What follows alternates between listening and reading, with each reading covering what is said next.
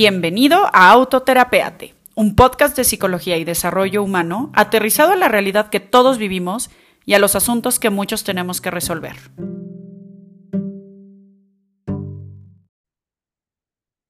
Hello, hello, amigos, bienvenidos a un episodio más de Autoterapeate Podcast. Yo soy Luga Ballesteros y hoy quiero hablarles de un tema que es muy común en mi vida y muy común en las personas que acompaño en terapia, con las personas con las que platico y demás, que tiene que ver con el tema de rumiar. ¿ok? Rumiar los pensamientos y estarle dando vueltas y vueltas y vueltas y esta cuestión que de repente se vuelve muy compleja en términos de tomar decisiones, en términos de ansiedad, en términos de insomnio, está muy conectada con el concepto de procrastinar, entonces, pues bueno, vamos a tratar de desmenuzarlo un poquito. Bueno, el concepto de rumiar los pensamientos viene tal cual de el concepto de rumiar el, el, pasto, ¿no? De las vacas que están como con el pasto horas y horas y horas masticándolo y masticándolo y masticándolo antes de tragárselo, ¿no? Y creo que esto tiene que ver justamente, si lo pensamos en un sentido metafórico, que rumiar los pensamientos es todo ese tiempo que tardamos entre que recibimos un estímulo y nos lo tragamos para empezar a digerirlo. O sea, realmente lo aceptamos. Es como que mientras tenemos en la boca la comida, podemos elegir si nos lo vamos a tragar o no, si lo vamos a aceptar o no como parte de nosotros, mientras que si tenemos los pensamientos en la cabeza, pareciera que si les damos un poquito más de vueltas, podríamos... Em, negar su realidad, podríamos cambiar el rumbo de las cosas, podríamos considerar como nuevas alternativas, como de no aceptar la realidad tal cual como nos está siendo mostrada. ¿Ok? Entonces, ¿cómo podemos darnos cuenta que estamos rumiando un pensamiento cuando le estamos dando vueltas y vueltas y vueltas a una sola cosa en particular? Que de pronto, tal vez los primeros momentos en los que estamos considerándola o analizándola, antes de que pudiéramos llamarle rumiar en sí, estamos considerando tal vez, ok, ¿qué pasó? ¿Dónde fue? Este, tengo esta información, se me dijo esto, yo intuyo esto otro, yo leí tal. Y ya cuando empiezo a armar como toda, todo ese, vamos a decir, mapa mental de cómo me parece que sucedieron las cosas, entonces llego a una conclusión. Seguro fue por esto, o a mí me faltó tal, o esta parte fue la que hizo que se volviera más complejo, etcétera. Cuando rumias, cuando te das cuenta que ya que descubres un poco qué fue o qué no fue o en dónde estuvo el meollo del asunto, vuelves a empezar. Claro, es que yo fui y es que yo le dije y es que si me hubiera dicho, entonces yo no hubiera hecho y entonces ta, ta, ta, ta, ta, ta, ta, ta, ta y entonces, ¡pum!, la misma conclusión. Y pasa el rato y otra vez empiezo. Es que claro, porque yo fui, entonces yo le dije, entonces si me hubiera dicho y entonces ta, ta, ta, ta, ta, ta, ta, ¡pum! Y entonces de repente me veo envuelto en ese discurso, que en ocasiones lo descubro de mí conmigo, pero en ocasiones también lo descubro de mí con otros. Y entonces me descubro contándole a la cuarta amiga cómo sucedieron las cosas en la junta con el jefe, o al tercer amigo cómo es que este, pasó este malentendido con mi pareja, o a la cuarta persona de mi trabajo porque es que llegué tarde, ¿no? Y entonces estoy dándole y dándole y dándole a las cosas, en donde tal vez, si es la cuarta persona que lo escucha, pues tal vez para persona uno, dos, tres y cuatro no fue del todo incómodo.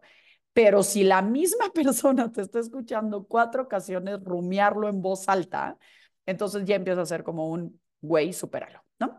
Entonces, a lo que quiero invitar como con esta reflexión es a nosotros mismos darnos cuenta, ¿cuándo estoy rumiando esto? ¿Cuándo me estoy empezando a dar ya flojera de volver a hablar de la misma cantaleta en donde esto me duele, esto me afecta, esto me hace daño, esto tal. Ojo, Hablamos muchísimo en este podcast de la vulnerabilidad, de la capacidad de sentir, de dejarnos sentir sin juicio, sin prejuicio y demás. Pero eso no significa que no también hagamos llamados a la acción en términos de responsabilizarnos por la vida que tenemos y entonces madurar en este proceso para dejar pasar ciertas cosas que nos están deteniendo. ¿Por qué? Porque cuando nos mantenemos rumiando esos pensamientos, esas ideas, esas circunstancias que nos ocurrieron, sin duda alguna empezamos a esclavizarnos de ellas y entonces llegamos a qué? A victimizarnos, a no sentirnos libres de haber elegido haber entrado en esa relación, en ese trabajo, de habernos subirnos en ese momento al coche y por lo cual llegamos tarde, lo que sea de lo cual nos toca realmente responsabilizarnos, ¿no?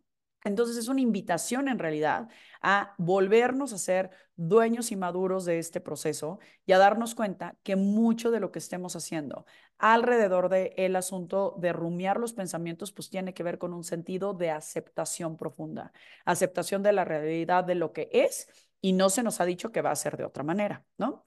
Ya que me doy cuenta que le doy vueltas y vueltas y vueltas y vueltas y resulta que llego a la misma conclusión, así como perro persiguiéndose la cola, como en una glorieta si no acabo de dar vueltas y demás. Entonces, ¿qué es lo que toca? Darme cuenta y decir, ok, ya, para. La única posibilidad de volver a considerar este flujo de eventos para replantearlo sería si hubiese nueva información que me ayudara a conectar nuevos puntos y que entonces me ayudara a percibir las cosas de una manera distinta. Si no, lo que tengo es lo que hay, san se acabó, ¿ok? Ya que tengo esa idea de cómo pasaron las cosas, tal vez es posible tragarla para empezar a digerirla. Es decir, darme cuenta de que esto fue doloroso, incómodo, tal, pero ya percibirlo per se, pues digamos que nos ayuda a entender que ese es el momento en el que nos encontramos. Que toca ahora probablemente empezar a, vamos a decir, rumiar o reflexionar sobre qué plan podemos hacer al respecto, sobre qué decisión tenemos que tomar en torno a ello. Es decir, hay muchas cosas que pueden derivar a partir de empezar a digerir algo. Solamente a partir de que me lo trago, ojo, imagínense esta parte metafórica, tengo de nuevo espacio en la mente para empezar ahora a replantear cómo va a funcionar mi vida ahora que esto ha sucedido, ahora que ya acepté que esto ha sucedido. Y entonces puedo empezar ahora a darle ciertas vueltas en mi cabeza al plan de acción, a los riesgos, a las consecuencias, pero dando como un hecho que lo ocurrido ocurrió. Es decir, eso ya lo ponemos como en el apartado de eso ya no es discutible, eso ya no es negociable, eso ya aunque te pelees con ello, ¿no? Es como esta parte, yo digo, de, de, de los niños haciendo berrinche en una fiesta diciendo, me quiero quedar en la fiesta. Y así que, morro, ya no hay luz, ya se fueron todos, o sea, ya no hay, me quiero quedar en la casa. ¿Cuántas veces como adultos no funcionamos de esa manera pensando, no, yo quiero ese trabajo, no, a mí me corrieron, no, yo quiero esta pareja, no, yo no me gusta que esta persona sea así. Es como así es. Entonces, mientras más rápido nos sentemos a aceptar que las cosas son como son, nos gusten o no nos gusten, entonces podemos retomar nuestro poder y empezar a hacer cosas al respecto. Aquí vienen procesos, insisto, de contemplación de riesgos, de toma de decisiones, de considerar como las consecuencias que se puedan venir para anticiparnos y decir, si esto es así, pues vamos a ver cómo lo resolvemos. Que si vale hacer berrinche un rato, claro. Que el dolor puede ser muy grande y el berrinche dura más de lo que nos gustaría, también, pero es hacia dónde estás dirigiendo tus pensamientos y cómo puedes acortar ese plazo de reflexión, rumiación, tragarte el bocado. ¿Ok?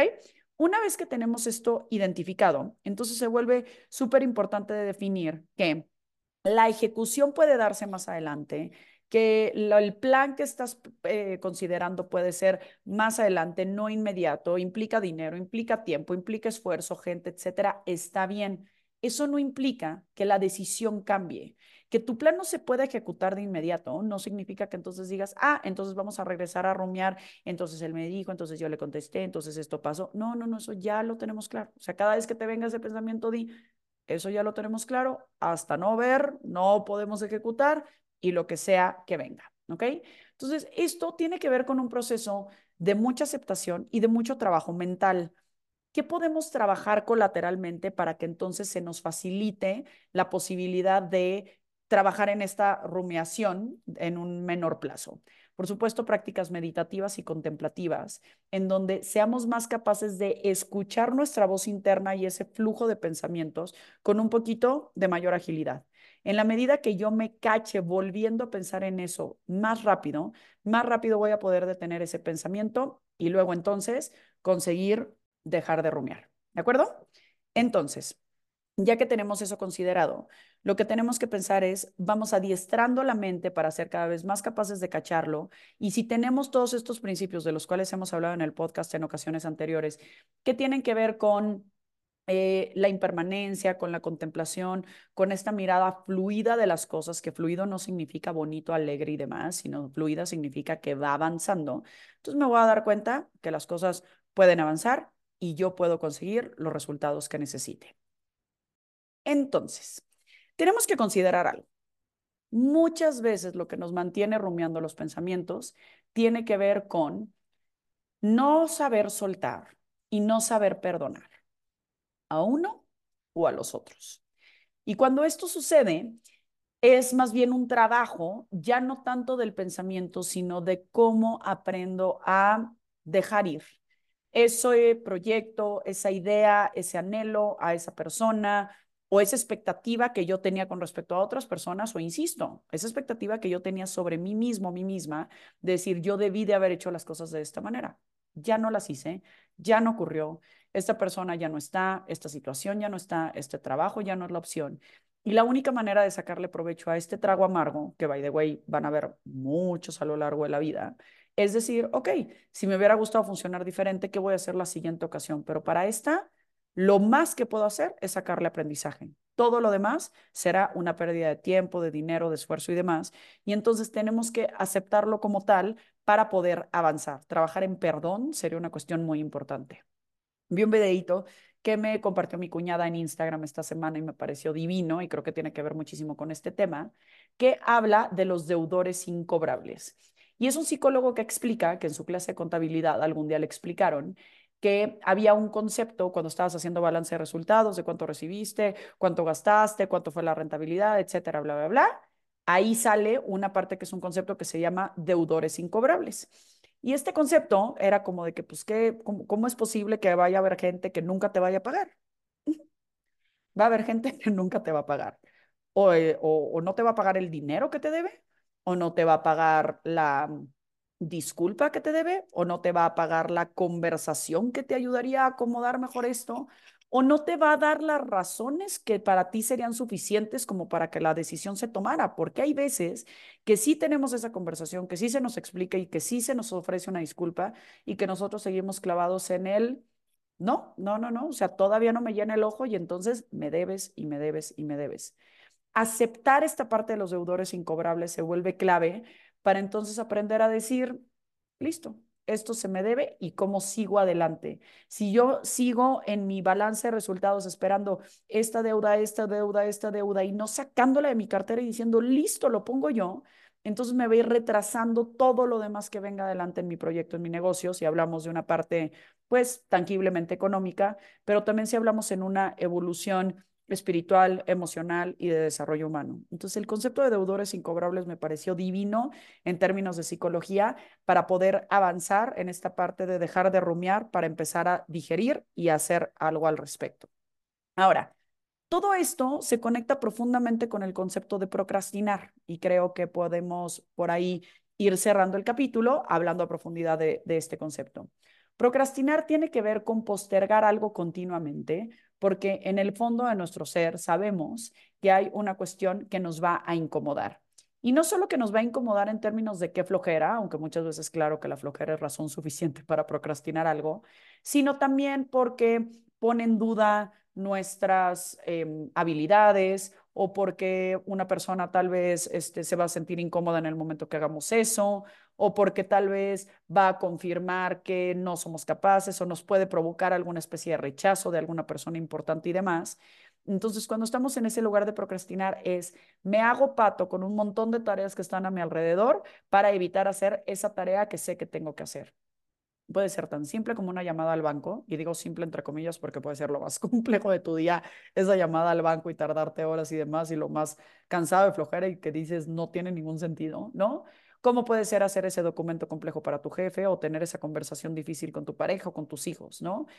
Procrastinar eso es como dejarlo pasar porque, ay, no me dio tiempo, ay, es que eh, me distraje con tal, ay, es que, ¿no? Y entonces cuando te das cuenta que hay varias cosas que te están haciendo posponerlo, a ver, paréntesis, no vamos a ser más papistas que el Papa. Si estás posponiendo algo porque estás ocupado en este momento, pues es totalmente funcional y natural. Procrastinar tiene que ver con ya estarlo haciendo continuamente, con de repente decir, llevo dos semanas que tengo que hacer esto y no lo estoy haciendo, ¿no? Ya estoy mandando de nuevo en el mes este estado de resultados es total y me doy cuenta que otra vez no estoy haciendo esto. Estoy viendo esta conversación abierta en WhatsApp y me doy cuenta que no le he contestado desde hace tanto tiempo. Todo eso son buenos indicadores que nos reflejan un te estás haciendo güey. Y no pasa nada, otra vez, el asunto no está en nunca nos vamos a hacer güeyes, ¿no? El asunto está en si ya me di cuenta, entonces, ¿qué me está reflejando? Me está reflejando un conflicto interno alrededor de algo que me parece incómodo, doloroso, este, molesto, que me pone en inseguridad y demás, y entonces, ¿qué puedo hacer al respecto? Aquí el asunto con la procrastinación es que si bien sí va a poner a prueba ciertas habilidades, sí va a poner a prueba tiempo tal vez de ejecución y demás, también nos está costando muchísimo. Es decir, de pronto los costos de procrastinar son mayores que los costos, que, que las ganancias que estamos teniendo de hacernos mensos con ello, ¿no? Entonces, yo estoy ahorrándome una incomodidad en el corto plazo cuando no estoy leyendo, cuando no estoy haciendo ejercicio, cuando no estoy haciendo esa llamada difícil, cuando no estoy completando este trámite gubernamental de superflojera, estoy en el corto plazo dándome una especie de confort como de, no te preocupes, ahí estás bien, ¿no? Y eso es la ganancia a la cual yo no quiero renunciar y por lo cual sigo postergando hacer esto, ¿no? Sin embargo, yo sé que debo eso, yo sé que me falta esa tarea, yo sé que me falta ese trámite, yo sé que es un pendiente que tengo. Y el tenerlo rumiando en la cabeza como un pendiente es a, nivel, vamos a decir, eh, neurológico, a nivel de cómo funciona la parte de los procesos cognitivos y del cerebro, las, los asuntos pendientes se quedan como prioridades en el cerebro. Entonces, mientras tú podrías estar usando tu cerebro para crear, para disfrutar, para meditar, para contemplar tu momento presente, estás en un, chale, no le he hablado al banco, híjole, no he hablado tontal, ay, me echo pato en esto, ¿no? Y entonces estás otra vez rumiando esos pensamientos que te mantienen en una sensación de incomodidad.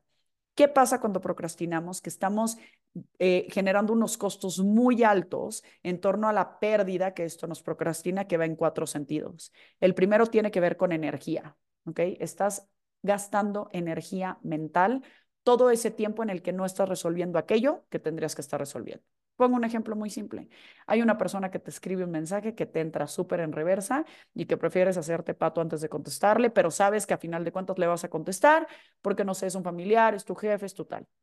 Ese tiempo que te estás ahorrando, entre comillas, de contestarle instantáneamente, es un tiempo que vas a ocupar en tu mente pensando, ¿qué le contesto? ¿Qué le contesto? ¿Qué le contesto? ¿Qué le contesto? Te empiezas a pelear con él mentalmente. Claro, pues si me hubieras dicho, claro, pues ta, ta, ta, ah, pues tú, ah, pues tal. Y de repente dices, oye, un mensaje de contestar un ok, de contestar un no me parece, pero adelante, de contestar un lo que sea, pero como para concluirlo, para no dejarlo como un asunto pendiente, yo hubiera tomado mucho menos tiempo de la discusión mental que ahorita estoy dedicando energéticamente en mi cabeza y que no me permite aprovecharlo para algo muchísimo más valioso. El segundo asunto que sin duda nos está costando muchísimas veces es dinero, ¿no? Son esos seguros que no nos ponemos a cancelar, son esos cobros extras que no llamamos, son ese tiempo de, este, yo qué sé, delegarle algo a alguien para que podamos tener más tiempo, entonces estamos ocupando valioso tiempo, que nuestro tiempo se vuelve dinero, ¿no? Y sin duda el tiempo es lo que viene, que son costos, pero el dinero de pronto se ve realmente tangible, es ese momento en donde por no haber hecho este trámite tuve esta multa, por no haber apuntado este pendiente, entonces se me cobró extra, por no haber pagado a tiempo la colegiatura, entonces ya me la cobraron con recargos. Todo eso que procrastino eventualmente me genera de pronto costos de, dinero tangible y de pronto intangible de una manera colateral por implicarnos tiempo lo cual me lleva justamente al tercer punto que tiene que ver con que nos toma tiempo, nos está costando tiempo de que de si no me saco los estudios ahorita, estoy perdiendo tiempo de decidir qué voy a hacer con mi salud. Si no tomo la decisión rápido de irme de viaje, me va eh, en, esta parte de tiempo, me va a costar más el boleto y luego voy a tener mucho más presión en organizar mi logística. La parte del tiempo creo que es una parte súper tangible en términos de procrastinación de lo que podemos llegar a perder. Y por último, y más importante, y con esto cierro, valor propio. Cuando uno hace aquello que le estaba huye y huye y huye, que puede ser el ejercicio, la cita con la nutrióloga, este, la conversación complicada, insisto, con una persona importante, renunciar, cualquier cosa que sea valiente, te empoderas, te hace sentir capaz, te hace sentir dueño de tu vida, te hace sentir orgulloso de ti mismo, de ti misma. Entonces, cada vez que tú dices, híjole, me estoy haciendo menso con esto, no podemos evitar sentir una ligera decepción de decir, güey, no está tan difícil, ya, inténtalo. No, al rato. Y entonces lo estás aventando, pero hay una sensación de ti de por qué no puedes, por qué otros pueden y tú no, por qué si era tan fácil te tardaste tanto en hacerlo. Y eso a final de cuentas está machacando nuestra autoestima. Entonces, tanto la rumiación en pensamientos de cosas que ya ocurrieron y que no hay otro camino, y entonces nos está costando un dolor que está mal encaminado a final de cuentas, porque el dolor está como en querer negar lo que ocurre en lugar de usar esa energía del dolor para sanar. Así la procrastinación nos está generando un montón de costos tangibles e intangibles, pero a final de cuentas que impactan en nuestra vida. Así como la sesión pasada hablamos del tema de hábitos, espero que esto nos ayude a ponernos un poquito más esa energía a favor de lo que queremos lograr en nuestra vida desde un punto de vista un poquito más, valga la redundancia, enérgico, pragmático, decidido. Ojo, que esto no implica rudeza, no implica maltrato, no implica castigo, simplemente es un me doy cuenta, ¿qué hago al respecto? En cuanto me doy cuenta, retomo mi poder, pero suelto mi poder cuando digo, me vuelvo a hacer pato con esto. Les mando un beso enorme. Espero que les haya resultado interesante, útil. Por favor, dejen sus comentarios, compartan si le puede ser útil a alguna persona de su alrededor. Les mando un beso enorme y nos vemos dentro de 15 días con la entrevista a Daiset Sarkis, en donde hablamos un tema de género interesantísimo. No se lo pierdan. Un beso enorme.